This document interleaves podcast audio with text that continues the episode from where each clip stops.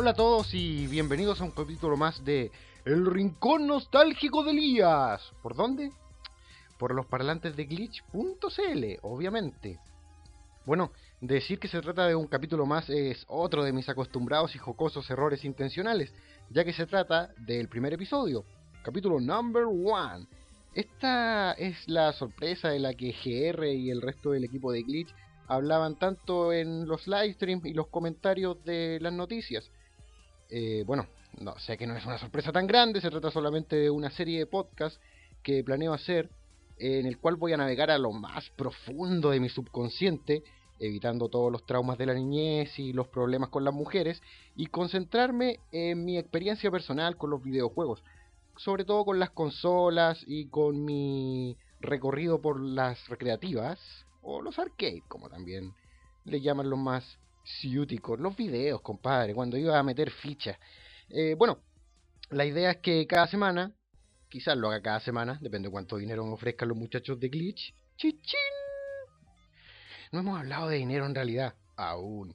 Bueno, eh, por ahora digamos que es cada semana. Cada semana voy a sumergirme en un tema distinto. Eh, por ejemplo, algún día voy a hablar de los juegos de basados en caricaturas de Warner Bros. Algún día pienso hablar de los videojuegos que más me asustaron. Pero hoy voy a partir con algo livianito, algo que de lo que a mí siempre me gusta hablar, que es lo nostálgico, lo, lo que me lleva a los momentos de mi niñez. En este caso quiero hablar de todos los videojuegos que disfruté, específicamente los que disfruté por alguna u otra razón, eh, basados en la franquicia de Disney, compadre gran franquicia que es, a, mi parecer, siempre estuvo a la sombra de la de Warner Brothers. Brothers. En cuanto a entretenimiento, quizás porque Warner tiene menos problemas para, para juguetear con los temas de adultos, para eh, el humor un poco escondido.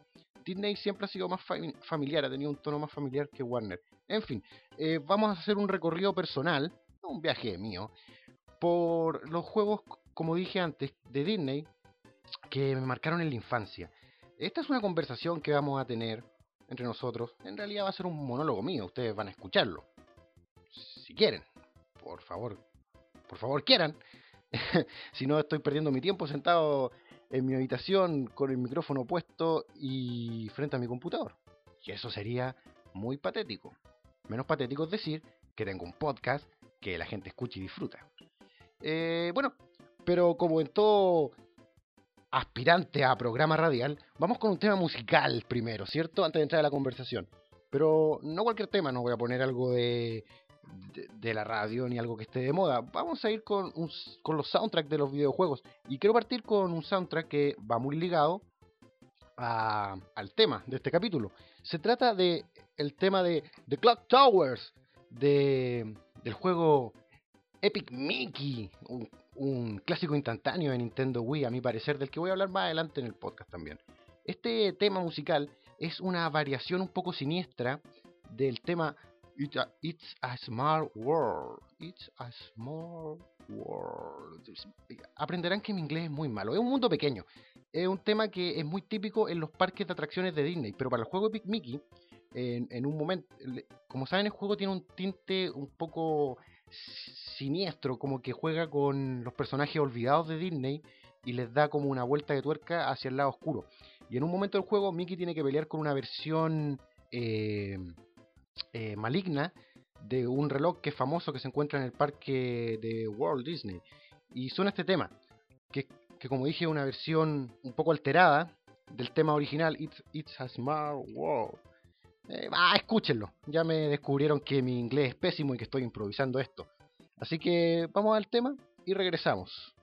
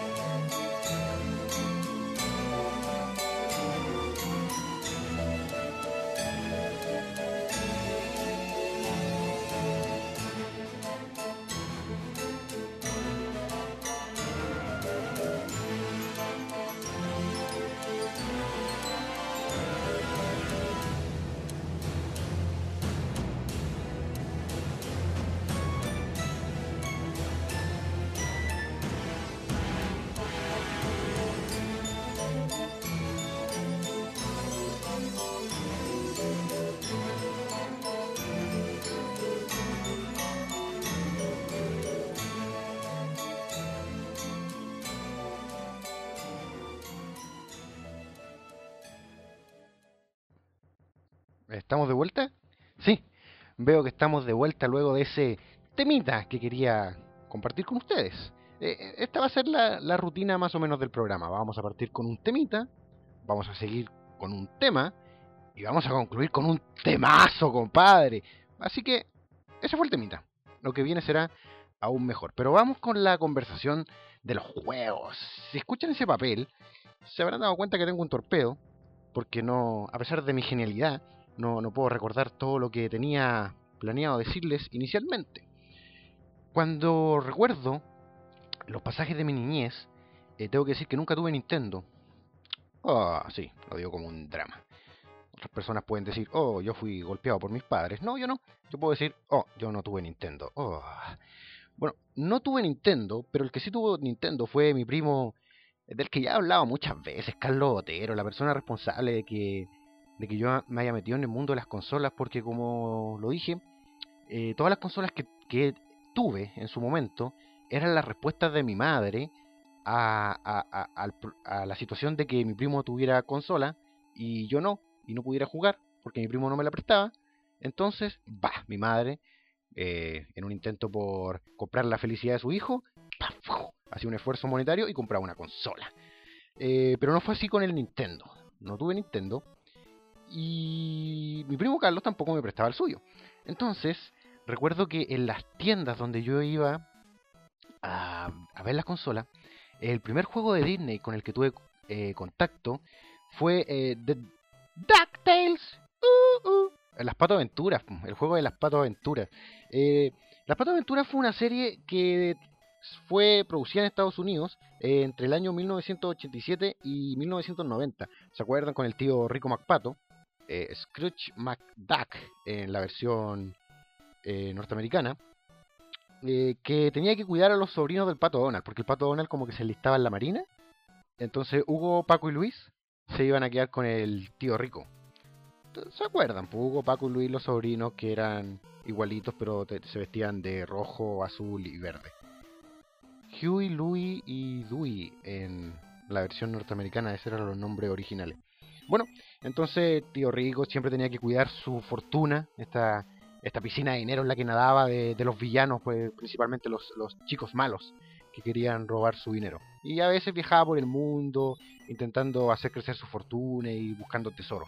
De esto precisamente trataba el juego. En el juego el tío Rico MacPato eh, recorría distintas partes del mundo e intentando eh, recolectar tesoros perdidos. Mientras era como bueno, atacado por los villanos comunes de los videojuegos, estos villanos que nunca salen en las caricaturas, pero que son como personajes de, de los videojuegos.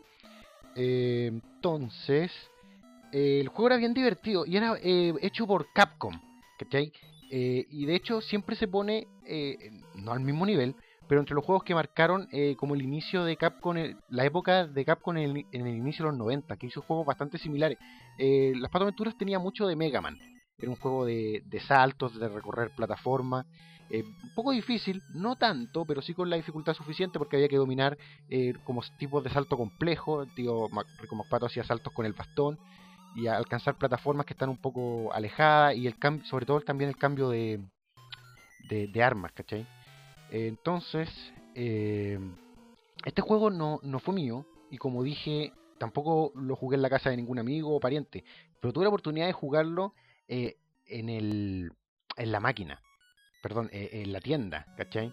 Entonces, siempre me pasaba eso, y como que iba a las tiendas, y no sé, como que no es que me hiciera amigo los vendedores, pero a la larga te empezaban a conocer, y ya termináis jugando un poco, como probando un rato el juego. Y así jugué las Pato Aventuras, que una de las cosas que me gustaba era que eh, igual era fiel en personaje a, a, la serie en cierto sentido. Por ejemplo, estaban otros personajes recordables como Pato Aparato, eh, un superhéroe que siempre salía en las Pato Aventuras, que era un contador, Phantom Catcher, que tenía una armadura robótica. Era como el contador de Rico MacPato y tenía una armadura robótica. Y bueno, todos los personajes, la señora Bickley, que era la nana, tanto eh, en, el, en el juego. Y, como dije, eh, entre las cosas por las que destacaba era por su por su jugabilidad y también por el hecho de que podíais regresar a niveles que ya habéis pasado para encontrar tesoro tesoros que te habéis perdido, ¿cachai? O, encontrar secretos. Por eso eh, mucha gente lo pone a un nivel similar, no al mismo nivel, pero de Mega Man en su jugabilidad. Otro juego, también basado en una serie muy similar a las Pato Aventuras, era el juego de Darwin Duck. Un, juego que tuve la oportunidad, sí, en esta ocasión, de jugar en la casa de un amigo. Porque recuerdo, mi trauma de la niñez, yo no tuve Nintendo. Oh. No sé si culpara eso de todos mis problemas de adulto, pero sí debe tener algún tipo de, de causal.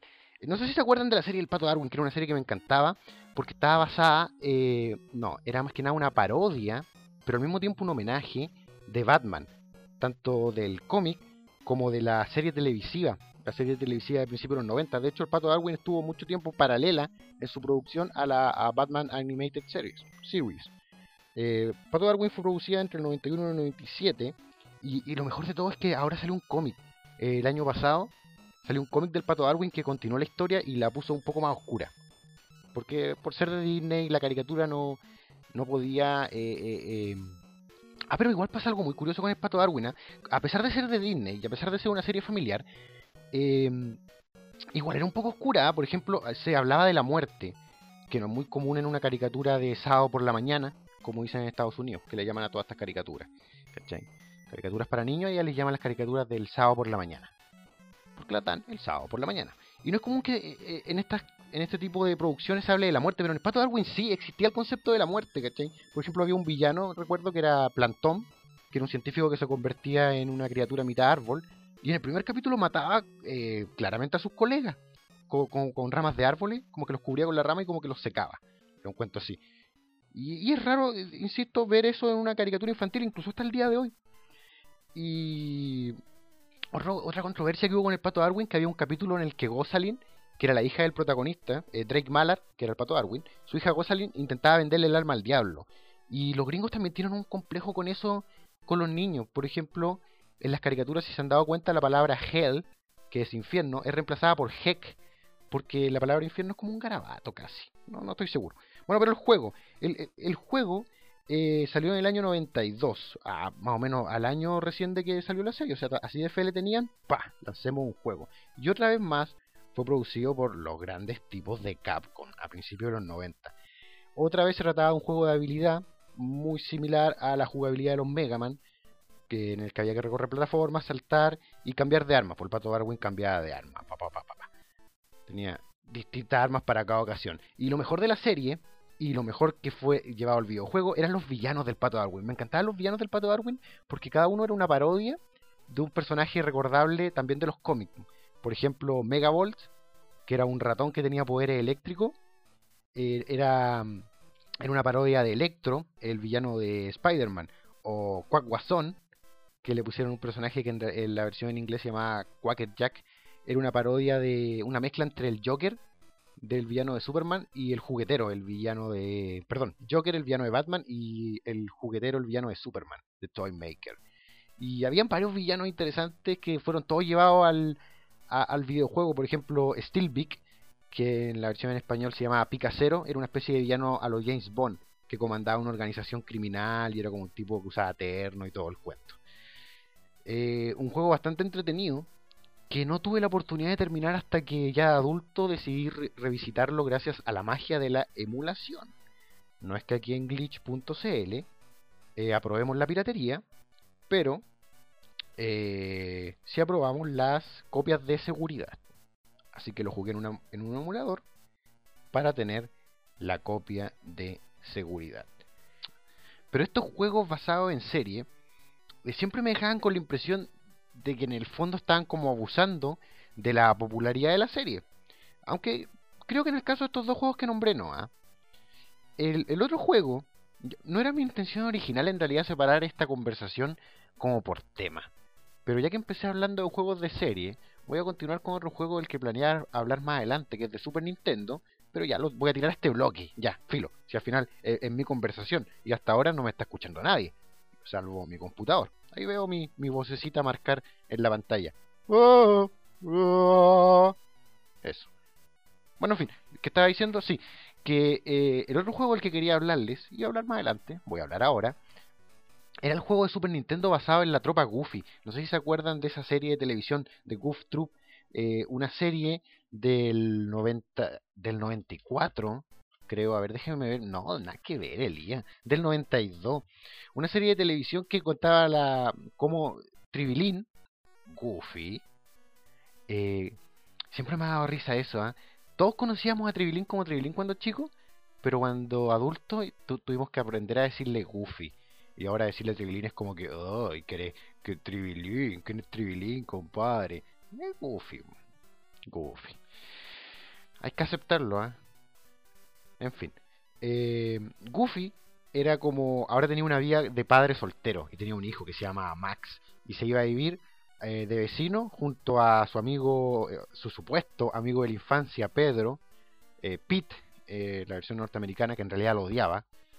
Pedro era un vendedor de auto usado y era como una rutina bien de comedia gringa, como de estas comedias de, de, enredo, no sé, como quién manda quién, no sé, una cosa así, o matrimonio con hijo.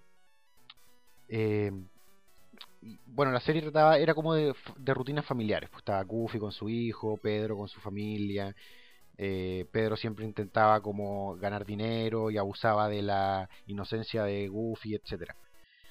La cosa es que también hubo una serie, eh, perdón, también hubo un videojuego basado en esta serie, que era eh, The Goof Troop, un juego del 92, como dije, que se convirtió en un clásico de culto también, a pesar de que yo no lo encontraba muy bueno, porque era un juego de puzzle, tenía como una onda de laberinto, en las que tú tenías que desplazar piezas, encontrar salida, eh, ocupar jarrones para matar a los villanos que deambulaban por el laberinto.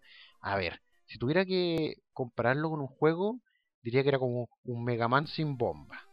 Eh, ya, sí, un Mega Man de dos players sin bomba.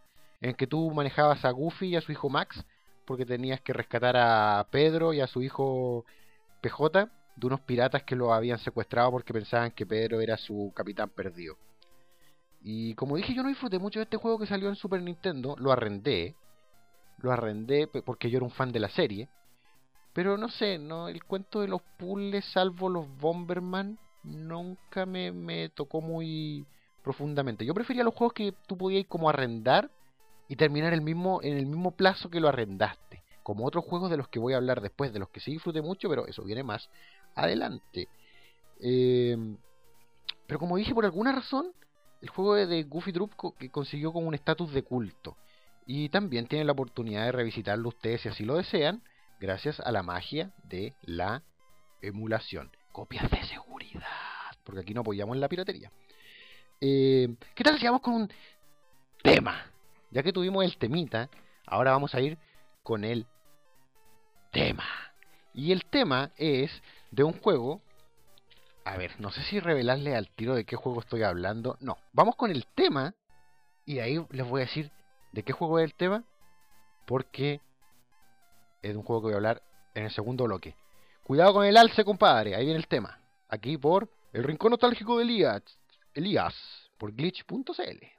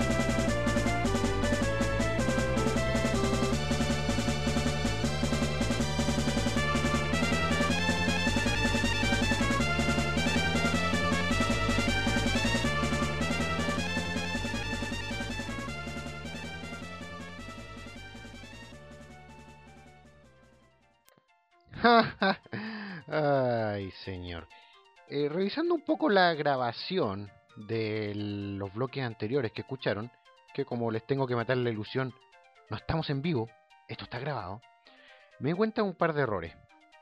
Errores aparte de hacer este programa eh, de partida. No, me refiero a otro par de errores. Primero, ¿se dieron cuenta de cuántas veces dije la palabra tema? Lo voy a decir antes de que a cualquiera de ustedes se le ocurra mencionarlo en la ventana de comentarios que tienen abajo. No es necesario que lo digan, sé que dije muchas veces la palabra tema. Por lo tanto, hablaremos de pieza musical. Porque me gasté toda la cantidad de veces que se puede decir tema, yo creo que en este y en otros 20 o 25 podcasts. Lo otro, dije que el villano de Superman se llamaba Toymaker y no, compadre, se llama Toyman. Toyman, el juguetero, en inglés se llama Toyman. Qué vergüenza, compadre, qué vergüenza. Voy a perder credibilidad entre, entre los fans. En fin, el tema que escucharon era... Eh, uy, otra razón para perder credibilidad, yo lo tenía anotado por aquí. Eh, Moose Rampage, que es como, no sé, el ataque de, del, del, del ciervo. No, no, no, el Moose es el... Ah, con las cornamentas más grandes, pues compadre. El, el ciervo, ya, claro, así se llama. Es una etapa de, de, de Mickey Manía. Qué juego de, de ratón Mickey. Mickey Mania. En el que eh, Mickey Mouse debe escapar de un alce. Un alce. Eso, esa era la palabra. Alce, no ciervo. Un alce que lo está persiguiendo. Bueno, Mickey Manía es un juego de 1994 que salió para varias consolas. Salió para el Sega Mega Drive, para el Super Nintendo y para el PlayStation. Para el PlayStation 1. Eh, era el típico side-scrolling en el que Mickey recorría eh, cada etapa representaba como un momento mítico de las caricaturas del ratón Mickey.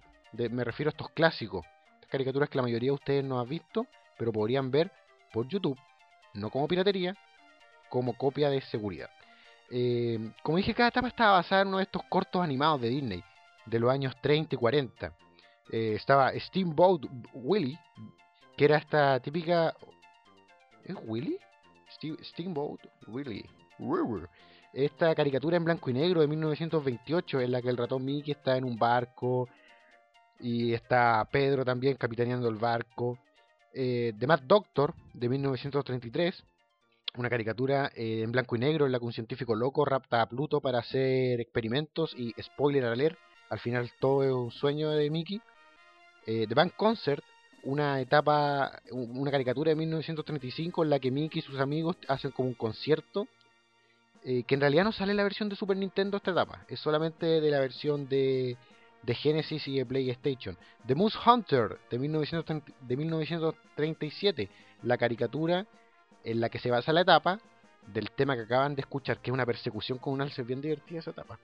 Eh, el ratón Mickey y el árbol de las habichuelas, que es como una, caricatura de 1940 o 40 y algo, no estoy seguro, eh, en la que el ratón Mickey planta el árbol con habichuelas, la típica historia de Juanito y las habichuelas mágicas, que se va como un reino del cielo.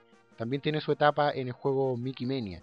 Y El Príncipe y el Mendigo, una que no era, un corto animado, era una película del, de 1990, en la que el ratón Mickey, eh, habían dos ratones Mickey, uno era el príncipe y otro el mendigo, la típica historia, eh, como de los gemelos que se que uno es pobre y otro rico y cambian de identidad para conocer uno cómo funciona la vida del otro. El príncipe y el mendigo. Una buena película animada de, Disney. Están los clásicos, está Donald, está Goofy, está Pedro también, que es mi villano favorito de, Mickey. Cada producto de Disney que tenga el personaje de Pedro, a mí me encanta. Pete. Eh, Rampaging Moose se llamaba el tema que escucharon, pero ya lo dije. Eh, pero los juegos de, Disney me gustaban mucho, los protagonizados por el ratón Mickey, porque con todos los que arrendé para Super Nintendo eh, ocurría el mismo fenómeno, que alcanzaba a terminarlos y a recorrerlos todos en el tiempo que duraba el arriendo. Y eso era bacán porque eh, le sacaba todo el provecho a un juego eh, por dos mil pesos por jugarlo un fin de semana. Y pero yo siempre me pregunté, ¿qué pasaba con la gente que compraba esos juegos y pagaba el precio completo? Que no es barato, no es como ahora cuando compras un juego por Steam y te sale dos lucas comprar un paquete con los dos Left 4 Dead, ¿no? En ese tiempo un juego de Super eran 30 lucas, 20, 30, hasta 40 lucas si era un juego bacán. Pues ya conté mi historia en un live stream de que el juego de los supersónicos, que yo encuentro muy malo, a pesar de que a otras personas les encanta, me costó 39 mil pesos. Qué robo. Pero en fin, ¿qué pasaba con esas personas que pagaban un alto precio por un juego como, no sé, Mickey Manía, que es un buen juego, pero lo terminaban? ¿Y después qué hacías con el juego? ¿Prestarlo? ¿Cambiarlo por otro? No sé, yo no tengo ese ese despilfarro por el dinero en mi, en mi corazón. Un juego del ratón Mickey, de Capcom, otra vez, que era muy bueno, era Disney Magical Quest, eh, que en el fondo era una saga de juegos del ratón Mickey, en los que el ratón Mickey tenía como trajes distintos, eh, todos eran iguales. Eh, el ratón Mickey tenía trajes, cada traje era como un poder, típico de Capcom, ¿para qué vamos a andar con cosas? Y en esta ocasión tenía que salvar a su perro Pluto, Pluto, ¡Ey, Pluto! ¡Jaja! ¡Pluto! De otra vez de, las garras del varón Pit. El, el rey. El rey Pit. De King Pit. Que era una especie de brujo maligno que secuestraba a Pluto. Entonces Mickey se iba como en una búsqueda. Ese era Disney Magical Quest. Y como dije, Ratón Mickey tenía trajes que le dan habilidades distintas o armas distintas.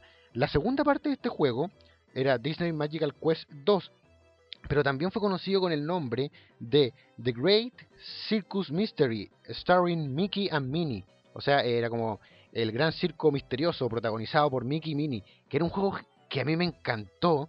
De hecho, creo es mi favorito de los tres Disney, Magical Quest, en el que Mickey y Minnie iban a un circo y de repente había como un ataque de, de un grupo de criminales, o sea, como una pandilla, y Mickey y Minnie se embarcaban como en una búsqueda, en una travesía por, por detenerlos. Y también habían trajes bien pintores, como acuerdo había un traje de vaquero en el que uno usaba como un caballito de madera y podía disparar. O una aspiradora, Mickey se ponía como, Mickey y Minnie se ponían como una pata y salían a hacer el aseo con una aspiradora que ocupaban como para absorber a los enemigos. También había un traje para escalar y el típico atuendo de cada uno. La historia era igual al juego anterior, que Mickey y Minnie tenían que tener al diabólico rey Pedro, que, que, era como una especie de brujo maligno y quería conquistar el mundo. Eh, lo divertido de este juego es que era de dos players simultáneos. Y sobre todo las peleas con los jefes me gustaban. Tenían una buena banda sonora, como la que escuchan ahora de fondo. O sea, yo no la estoy escuchando de fondo, pero cuando produzca esto, la voy a poner de fondo. Y sé cuál sé precisamente cuál es el tema que voy a poner. Uno de los temas de, los boss, de los boss de, de este juego. Hubo una tercera parte, Disney Magical Quest 3, que era eh, en un dúo entre Mickey y Donald. Que era la misma historia que con los trajes que le dan habilidades distintas, que tenían que salir a detener al diabólico Pete o Pedro. Pero este juego nunca salió en Estados Unidos. Así que, y por lo tanto, si no salió en Estados Unidos, no salió para nosotros tampoco. La única oportunidad que tienen ustedes de haber jugado este juego es a través de la piratería, compadre. Y eso habla muy mal de ustedes, me dan asco. Asco por haber jugado este juego a través de la piratería. Un verdadero fan hubiera ido a Japón, se hubiera comprado la Super Famicom y lo hubiera jugado, pagando, pagando yens, pagando sus buenos yens por jugarlo. Eh, bueno, ya hablé de Mickey Manía, así que supongo que lo, lo arruiné todo, arruiné todo el orden en realidad que tenía.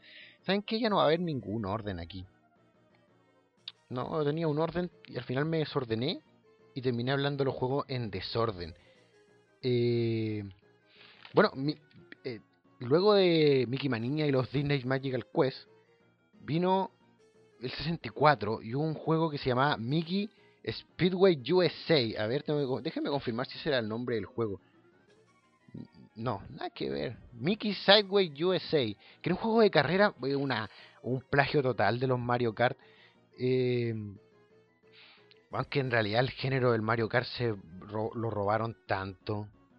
Lo hizo la gente de, de, PlayStation, lo hicieron los Looney Tunes. Los Looney Tunes también tienen un juego de al estilo Mario Kart. Eh, pero también, bueno, la franquicia Disney lo hizo y tomó sus personajes más famosos y los puso en un juego estilo Mario Kart. Estaba Mickey, Donald, Minnie, Daisy, eh, Hugo, Paco Luis, Pedro, el gran Pedro, eh, Goofy, y era el típico juego en el de, de lanzarse cosas, de, en el que hay como dos personajes que son con las mismas habilidades. La, los personajes más grandes son como los Bowser, los personajes más pequeños son como los Mario, etcétera. Con Racing tampoco me gustó, voy a ser sincero. Para mí, si voy a jugar un juego que es como un Mario Kart, mejor juego un Mario Kart. Y no, no, no, no. Mickey Sideway USA no, no era uno de los juegos que yo más quise dentro de la franquicia Disney. No así como los juegos que mencioné antes, todos los de Mickey, Mickey Mania, Disney Magical Quest, que eran juegos que, que a pesar de ser corto, eh, podíais volver a jugarlo y, y, era muy bonito. Ya, voy a, soy un hombre, soy heterosexual, pero creo que puedo decir la palabra bonito. Después de todo, si los muchachos de Glitch, eh, personas como Roberto, Leo Salainas, el mismo GR, pueden decir que el último Mortal Kombat es bonito y no sentir dudas sobre su sexualidad, creo que yo puedo decir que los juegos de Disney, de Super Nintendo, eran juegos muy bonitos y tampoco dudar de la mía. Claro está. Vamos a ir con... Ya, tuvimos el temita, tuvimos el tema, perdón, tuvimos la pieza musical, musicalita, tuvimos la pieza musical normal, ahora vamos a ir con la Ay, filo, con el temazo, vamos a ir con el temazo. Otra vez, no les voy a decir cuál es, porque eso arruinaría la sorpresa de lo que vamos a hablar después. Así que escuchen este temazo. Y regresamos con el rincón nostálgico de Elías. ¿Por dónde?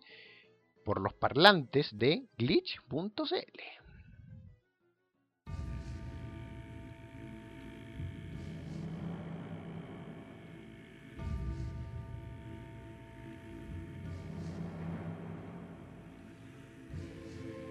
I never thought hyenas essential. They're crude and unspeakably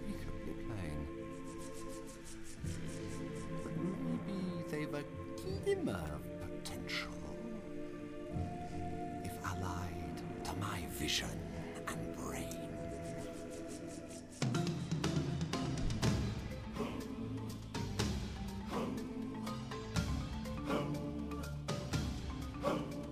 I know that your powers of retention are as wet as a warthog's backside. But thick as you are. My words are a matter of pride. It's clear from your vacant expression. The lights are not all on upstairs. But we're talking kings and successions. Even you can't be caught unawares. So prepare for the chance of a lifetime. Be prepared for sensational news. A shining new era is tiptoeing nearer. And where do we feature? Just listen to teacher. I know it sounds sordid, but you'll be rewarded when at last I am given my dues. And injustice deliciously square. Be prepared. Yeah, be prepared. we'll be prepared. For what? For the death of the king. Ah, is he sick? No, fool, we're gonna kill him. Simba, too. Great idea! Who needs a king? No king, no king, la la la la la la. Idiots! There will be a king. Hey, but you said, uh... I will be king. Stick with me, and you'll never go hungry again. Yeah! All right, long live the king! Long live the king!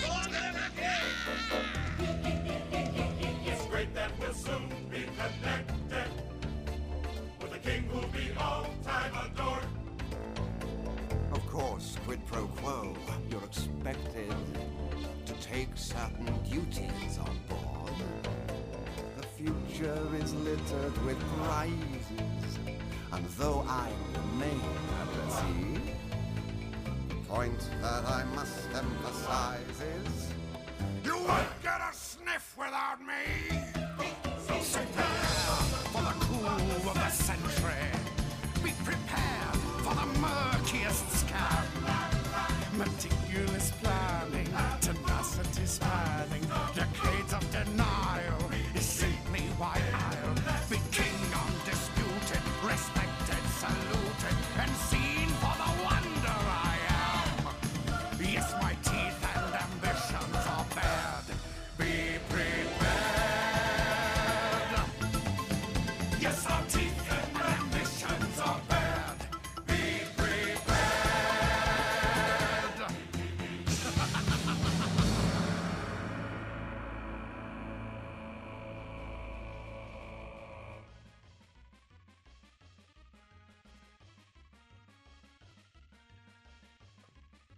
¿Reconocieron ese tema?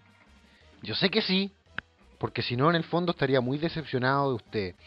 Ese tema es el tema de una de las etapas del gran juego de Super Nintendo, The Lion King, el Rey León, que es la etapa del cementerio de elefantes, que es la guarida de las hienas, ¿se acuerdan?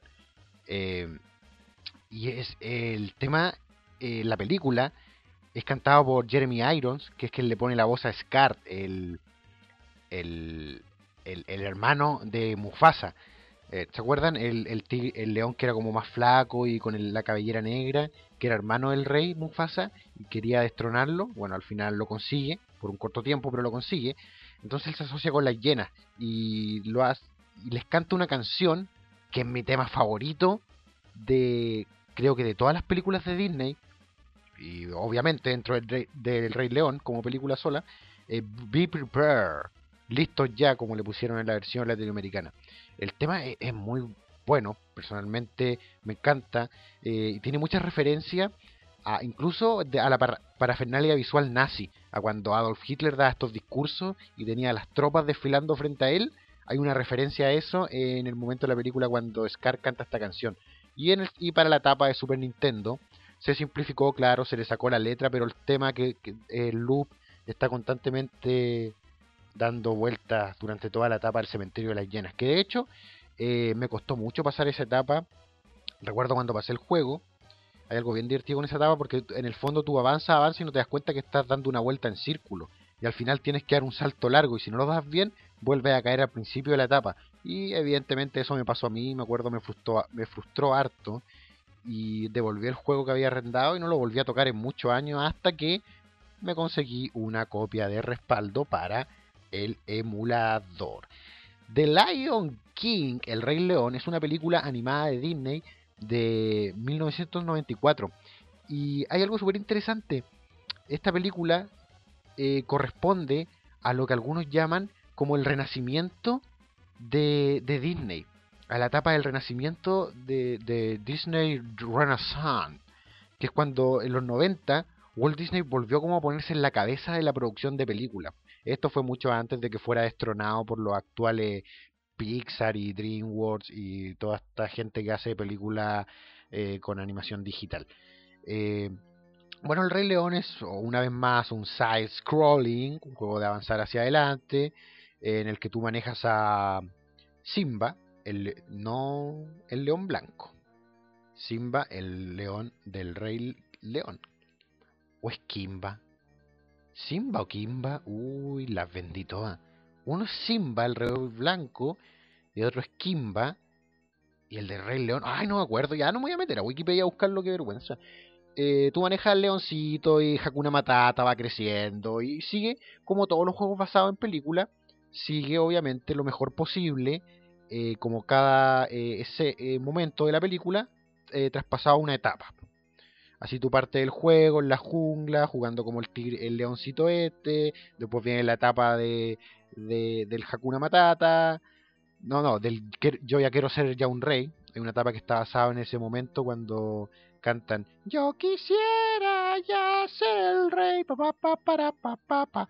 Después está la etapa del cementerio de las hien- de, la- de los elefantes, que es la guarida de las hienas, después está la etapa de de, del Hakuna Matata, la etapa en la que el tipo crece y se convierte en adulto, la etapa de la estampida, donde muere Mufasa.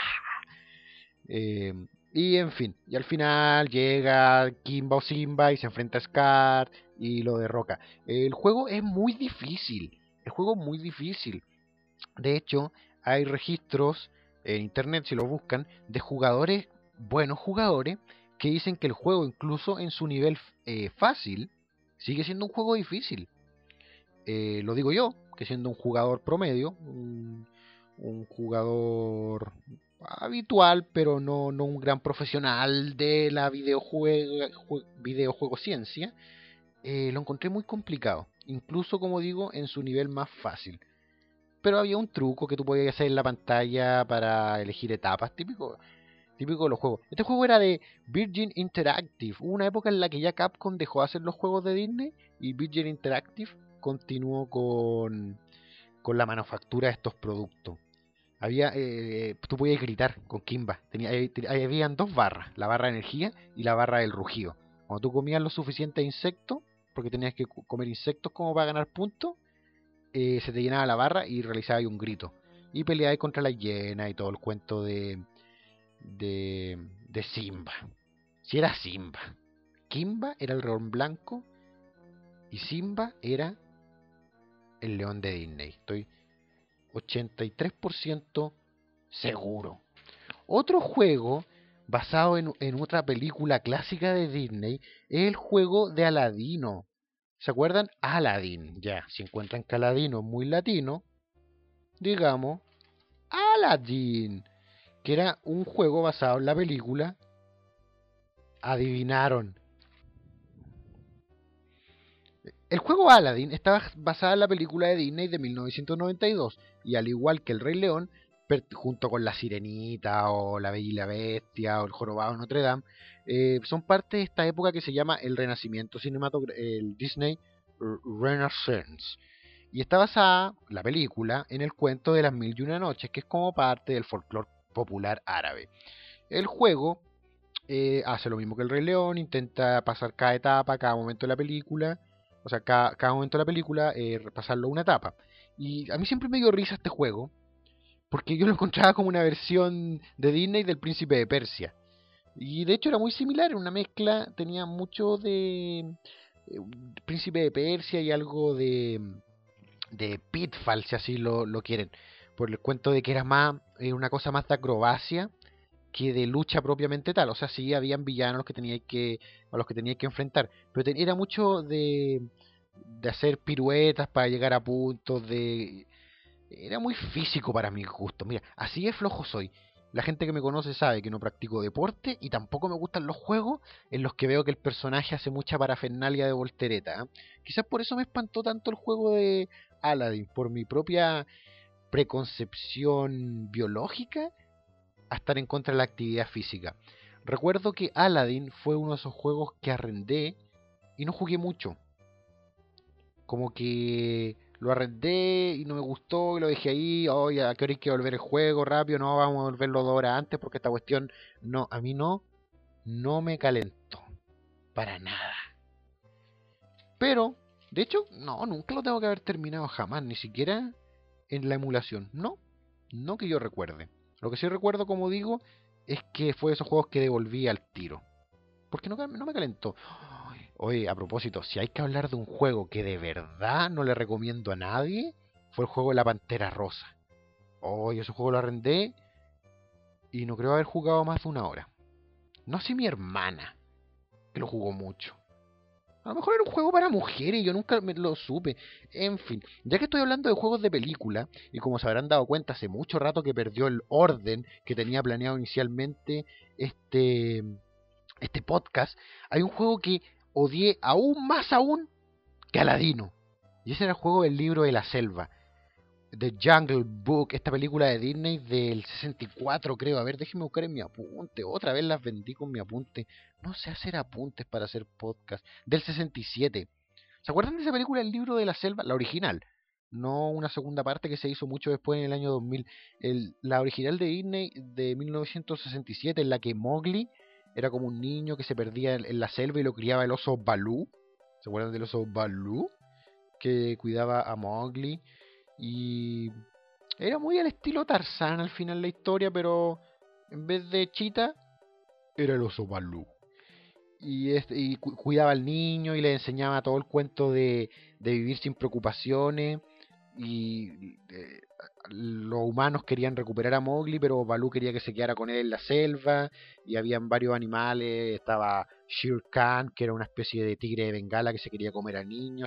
Al niño estaba Cobra K, que era otra, un- una serpiente, una cobra que también se quería comer al niño.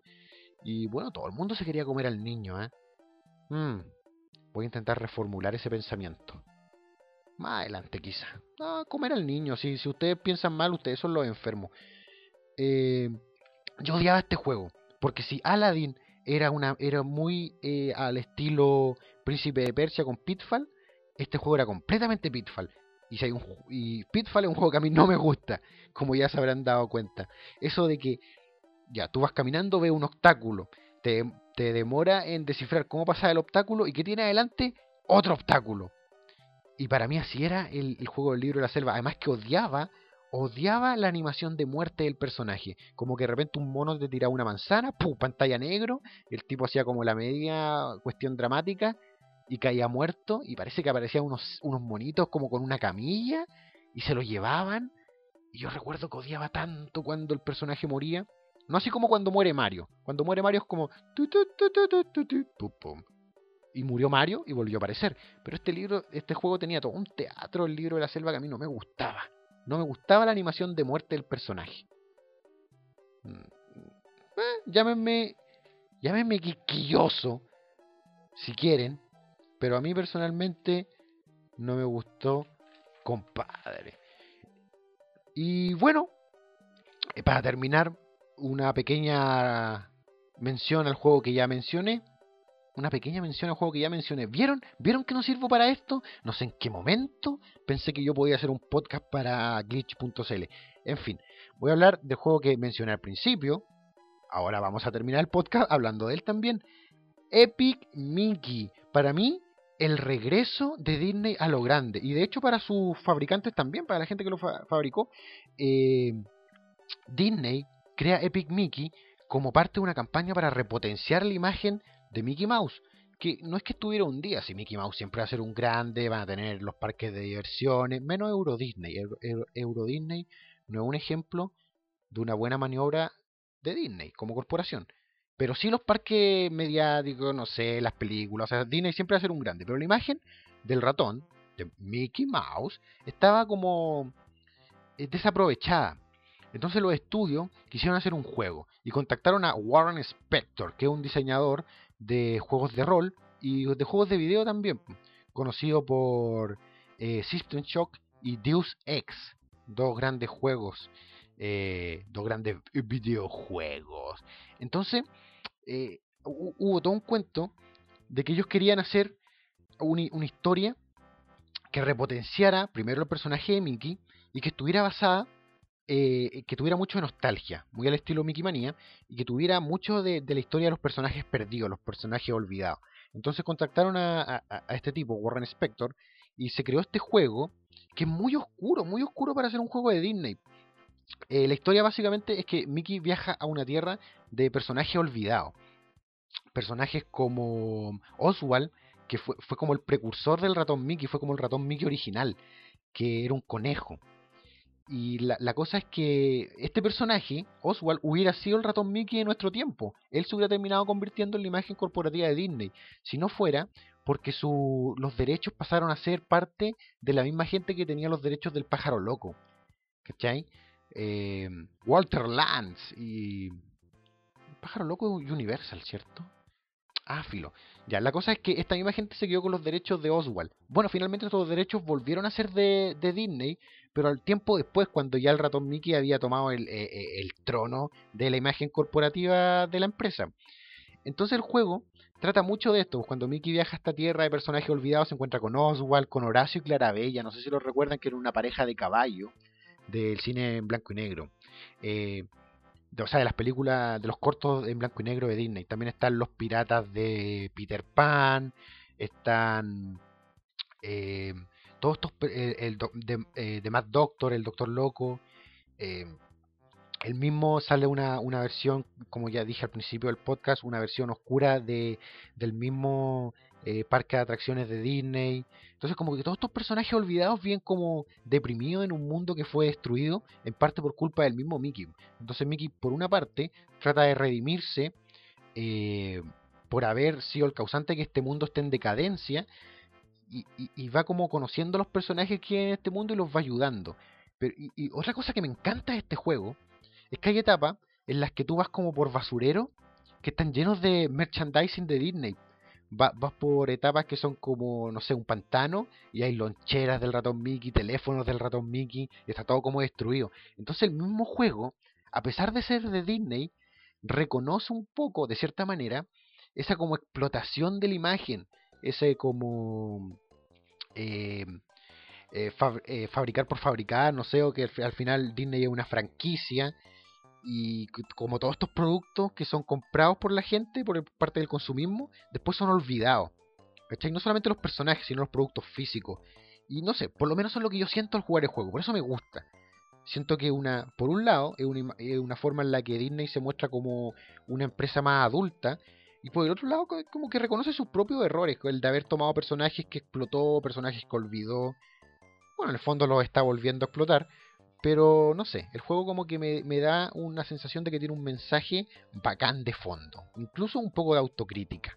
Así que si pueden jugar Epic Mickey, que no solamente es un gran juego, es un gran juego de Wii, es un gran juego del Nintendo Wii, que como saben soy un fanboy del Nintendo Wii, jueguenlo.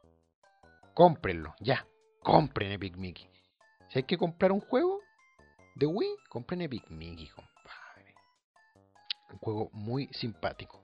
Bueno, y así termina, sin más ni más, esta eh, primer capítulo del Rincón Nostálgico de Elías. ¿Por dónde? Por glitch.cl. Eh, sí sé que cometí errores, sé que está un poco desordenado, sé que quizás no sea eh, la pauta con la que ustedes quieren escuchar un podcast, con bloques un poco más largos de lo que originalmente me esperaba, con temas musicales que a lo mejor adelantaron porque les aburrieron, pero en fin, si algo no les gustó, por favor díganmelo. ¿Dónde me lo van a decir? Mira, baja un poco la... No, no. Cierra lo que estás haciendo y métete en la ventana de Glitch donde posteamos este podcast. Ahora baja un poco, ahí está, la ventana para que tú escribas. Escribe tus opiniones. Por favor, no pregunte, Elías, ¿cuándo vas a volver a hacer tus videos? No sé, compadre, cuando se me dé la regalada gana, voy a volver a poner un video. Ahora estoy en otra. Pero sí voy a seguir con este... No, no, mentira, si ya se vienen los videos, compadre, no, no se decepcionen por eso. Pero no, pregunten lo típico. Díganme qué les pareció el podcast. Y como primero díganme qué les pareció como programa. Que sé que probablemente no les gustó. Y van a tener críticas tan tontas como el hazlo con otra persona o algo así. No, pero son válidas, así que háganlo, háganlo. Aunque estoy aburrido de escucharlos, pero igual háganlo. Y lo otro, opinen sobre el tema. Sé que se quedaron caleta de juegos buenos en el tintero. Por ejemplo, un juego de Disney que me encanta es Bonkers. Eh, ¿Por qué me encanta Bonkers? Porque me encanta la serie. ¿Y por qué me encanta la serie Bonkers? Porque es... Ya, les cuento rápido, antes ya el tiempo se acabó, pero igual me voy a alargar. ¿Quién engañó a Roger Rabbit? Es una de mis películas favoritas, siempre la pongo en mi top 10. Ese universo que mezcla los humanos con las caricaturas de Disney, de Warner, de todas las empresas. Bueno, ya conocen la trama, así que no la voy a contar. Eh, Disney quiso hacer una serie basada en Roger Rabbit. El problema es que los derechos de los personajes estaban repartidos entre todos los estudios que participaron de la película. Entonces no podían tomar al personaje de Roger Rabbit propiamente tal. Y crearon a Bonkers, que si miran a Bonkers, es el mismo Roger Rabbit. Pero en vez de un conejo, es un gato con peca. Un, no sé, Bonker es como un...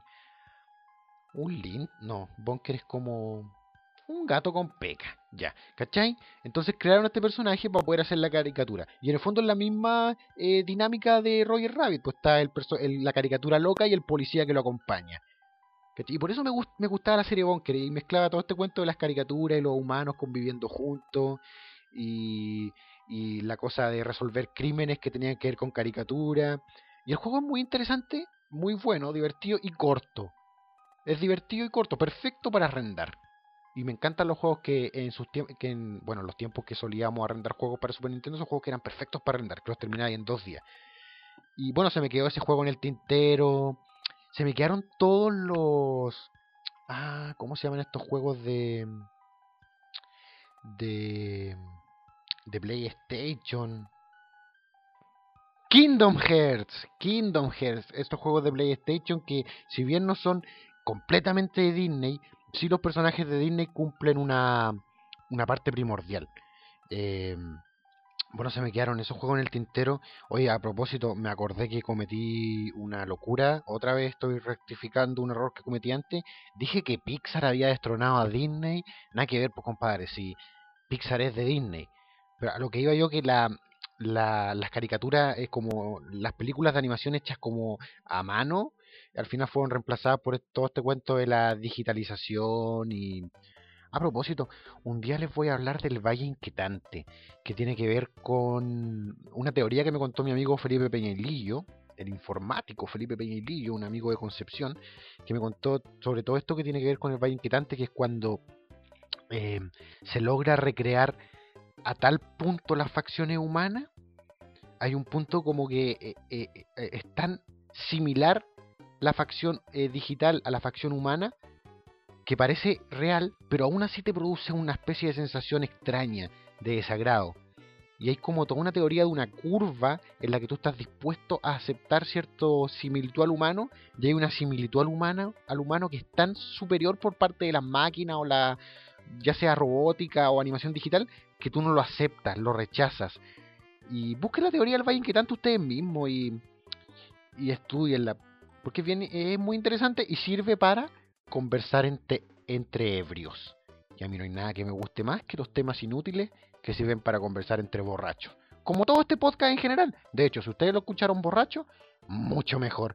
Eh, bueno, llegó la hora de despedirse. Ya me había despedido antes, pero voy a volver a despedirme. Esto fue El Rincón Nostálgico de Elías. Opinen, díganme qué les pareció, bla, bla, bla. Escriban abajo. Si son mujeres, soy soltero. Y soy muy cariñoso y necesitado. Y soy fiel. Y en el fondo toda esta cuestión de hacer el loco por internet es para conseguir minas. Así que... Ah, pongan sus currículum abajo. Eh, eh, volveremos con otro capítulo. Eh, todavía no sé de qué voy a hablar. Pero en glitch.cl en general no sabemos qué vamos a hacer en el futuro. Todo lo improvisamos, compadre. Pero seguro que sea de lo que sea que hable, va a tener que ver con la nostalgia. Así que compartan un poco sus propias opiniones sobre el tema, bla, bla, bla, los juegos que les gustaban de Disney, bla, bla, bla, sus experiencias con las películas, bla, bla. Yo me voy porque ahora tengo que ir a fumarme un cigarro y postproducir esto. Hasta la próxima, amigos. Me voy mágicamente volando.